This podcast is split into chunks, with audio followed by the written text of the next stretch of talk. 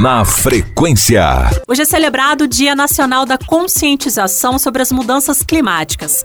A mudança climática é um dos maiores desafios do nosso tempo.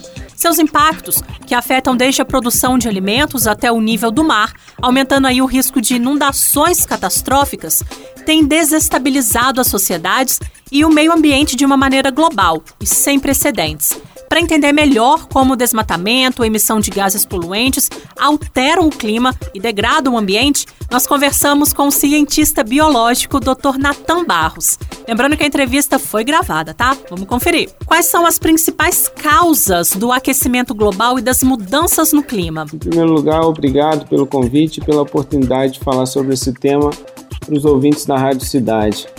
As principais causas do aquecimento global e das mudanças do clima passam pela intervenção humana, pelas modificações causadas pelo homem na atmosfera, principalmente após o período industrial, onde, através das atividades industriais e das atividades é, antrópicas, a gente lançou grande quantidade de gases de efeito estufa para a atmosfera. Muitas pessoas defendem que esse é um processo natural. Essas pessoas que defendem isso dizem que a Terra já passou por milhões de anos por, processos de aquecimento e resfriamento.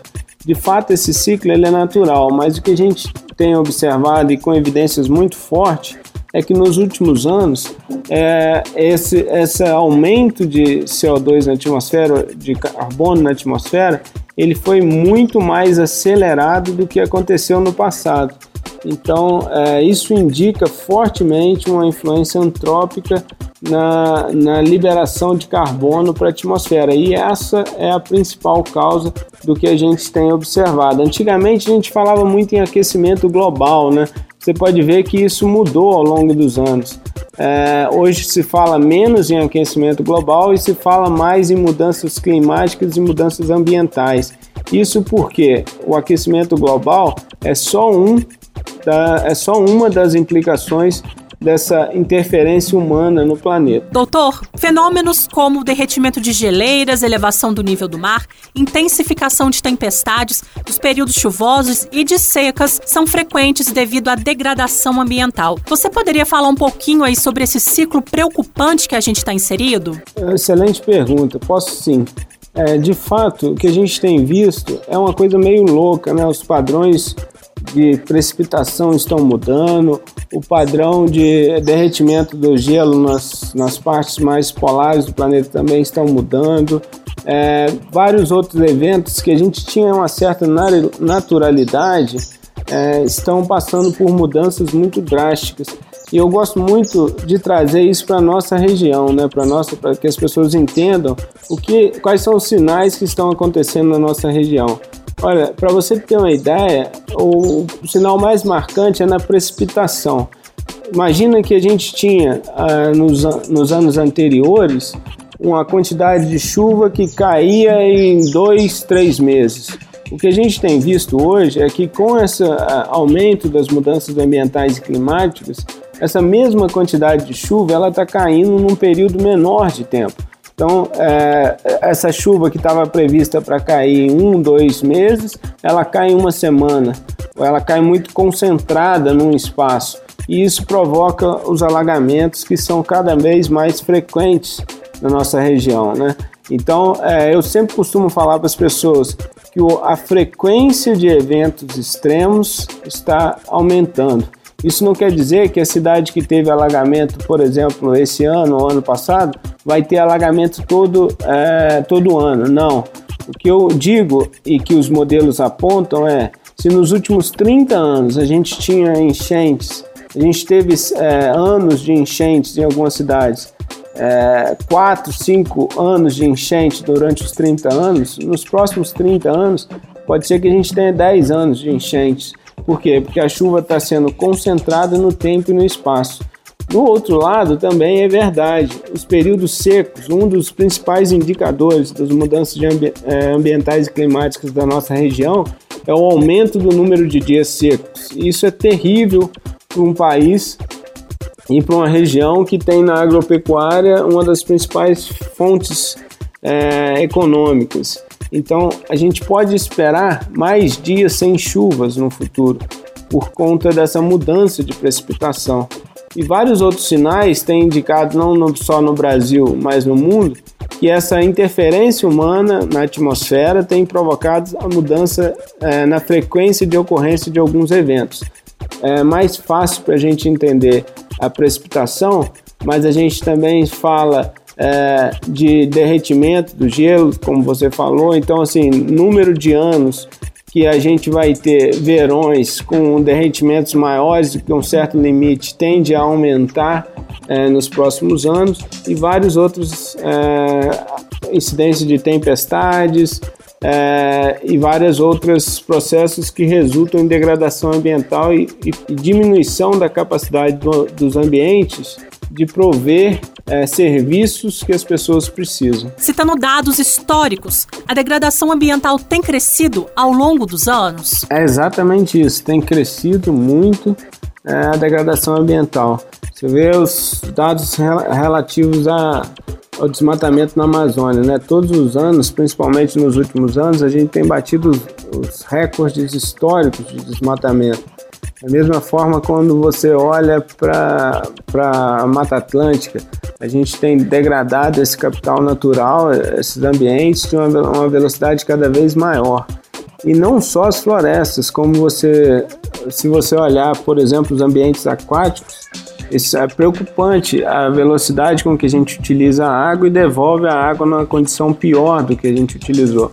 Então, se você olhar os, os ambientes, é, e não só no Brasil, no mundo todo, para manter esse crescimento econômico insustentável, eles têm sido profundamente degradados. E isso acontece é, em todos os tipos de ambientes, no ambiente aquático, no ambiente terrestre, no, nos oceanos. A gente tem visto, por exemplo, a pesca a, predatória e acelerada numa velocidade maior do que o ambiente consegue se reestabelecer. Então esse cenário é sim preocupante, não é só papo de ambientalista, não. É, a gente está interferindo no planeta numa forma completamente insustentável na frequência. Doutor, se as ações de combate às emissões de gases não forem suficientes para reduzir essa elevação, a temperatura da Terra tende a aumentar cada vez mais? Sim, e é importante a gente falar de novo que não é só o mais uh, o aumento da temperatura que é preocupante. Todos os outros uh, processos de mudanças ambientais e climáticas são igualmente preocupantes. Por exemplo, a mudança na precipitação que você está certa. Se não for feito alguma coisa para que a gente possa inverter esse padrão de mudanças que estão acontecendo no planeta, isso, as consequências vão ser cada vez maiores. Eu, eu não gosto muito de quando é, a gente usa a, a, frase alguém tem que fazer alguma coisa. A gente acaba transferindo para uma outra pessoa é, a responsabilidade da ação, né? E eu gosto mais o contrário, assim, eu tenho que fazer alguma coisa e todo mundo tem que fazer alguma coisa. E se a gente não fizer, a gente vai ter cada vez mais um cenário de agravamento das, das consequências das mudanças ambientais e climáticas. Como o poder público deve agir na área urbana com ações para minimizar os impactos do desgaste ambiental? Eu acho que passa por um, por um planejamento estratégico entre áreas verdes, áreas de ambientes aquáticos e áreas é, de ambiente típica de ambiente urbano, né? Moradia, asfalto, é, prédios, etc. Juiz de Fora tem uma certa quantidade de áreas verdes e parques principalmente, mas eu acho que isso precisa ser aumentado. Essas áreas não têm somente é, a função de recreação, elas têm uma função de controle microclimático, de controle de temperatura local, elas têm a função é, visual de melhorar a nossa, diminuir a poluição visual e também tem uma função é, de prover espaço de lazer, além de um controle da qualidade do ar na região onde está inserida. Né? Então, todas essas modificações elas caminham no sentido de atenuar as implicações das mudanças climáticas e aumentar a qualidade de vida das pessoas. Então, se você pega, por exemplo, as cidades que têm é, os melhores IDHs, elas, elas estão relacionadas, os melhores IDHs estão relacionados com cidades que têm uma quantidade maior de áreas verdes, de corredores ecológicos e que permitem assim um, um equilíbrio ambiental nas cidades. Eu acho que é, é, é por aí. E me parece que Juiz de Fora está num caminho. É, a gente precisa ter estruturado um plano de arborização e de melhoria das áreas verdes no município. O Brasil é visto por todo mundo pela riqueza da fauna, flora, pela Amazônia principalmente. Recentemente visto também por tragédias como a morosidade em resolver problemas como manchas de petróleo nas praias, queimadas grandiosas. Doutor, você acha que ações em prol do meio ambiente são prioridade dos governantes brasileiros? Me parece que não. E me parece que não porque a gente vê anualmente a, a devastação da Amazônia crescendo. A gente viu no ano passado o fogo no Pantanal, que foi algo assustador, é, tanto na perda de biodiversidade quanto nos efeitos do fogo em si. É, me parece que não é prioridade quando você analisa o aumento da mineração em algumas áreas da Amazônia, inclusive com a utilização de mercúrio no processo. Então, por essas coisas aí e outras, me parece que a questão ambiental não é prioridade no governo. Você pode pegar também, por exemplo, a liberação exagerada de alguns defensivos agrícolas que tem acontecido nos últimos meses e nos últimos dois anos. Muitos desses defensivos são banidos em outros países. Muitos desses defensivos são conhecidamente é, prejudiciais ao ambiente e no Brasil foram liberados. Então me parece que a atual gestão elas, ela não tem as causas ambientais como prioridade. É, agora esse é um processo a democracia é assim, né? O governo foi eleito pela maioria das pessoas que votaram é, e eles têm essa, o governo tem essa ideologia, ou me parece que não coloca as questões ambientais como prioritárias. E, e essa é a ideologia do governo. Agora, a democracia também me permite discordar dessa, dessa atuação e dessa não priorização das questões ambientais. Para mim é muito claro que isso vai levar a gente num cenário de depressão econômica no futuro.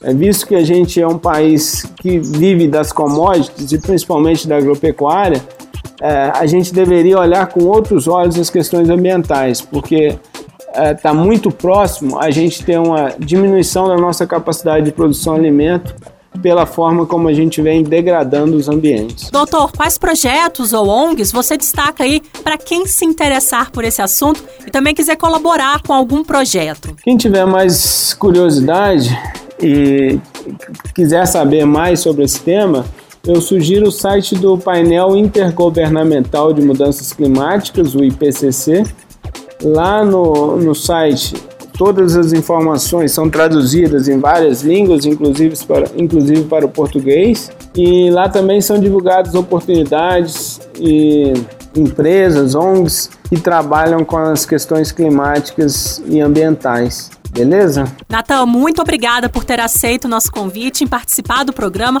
e falar um pouquinho aí sobre um tema tão importante, né? Um abraço e até a próxima!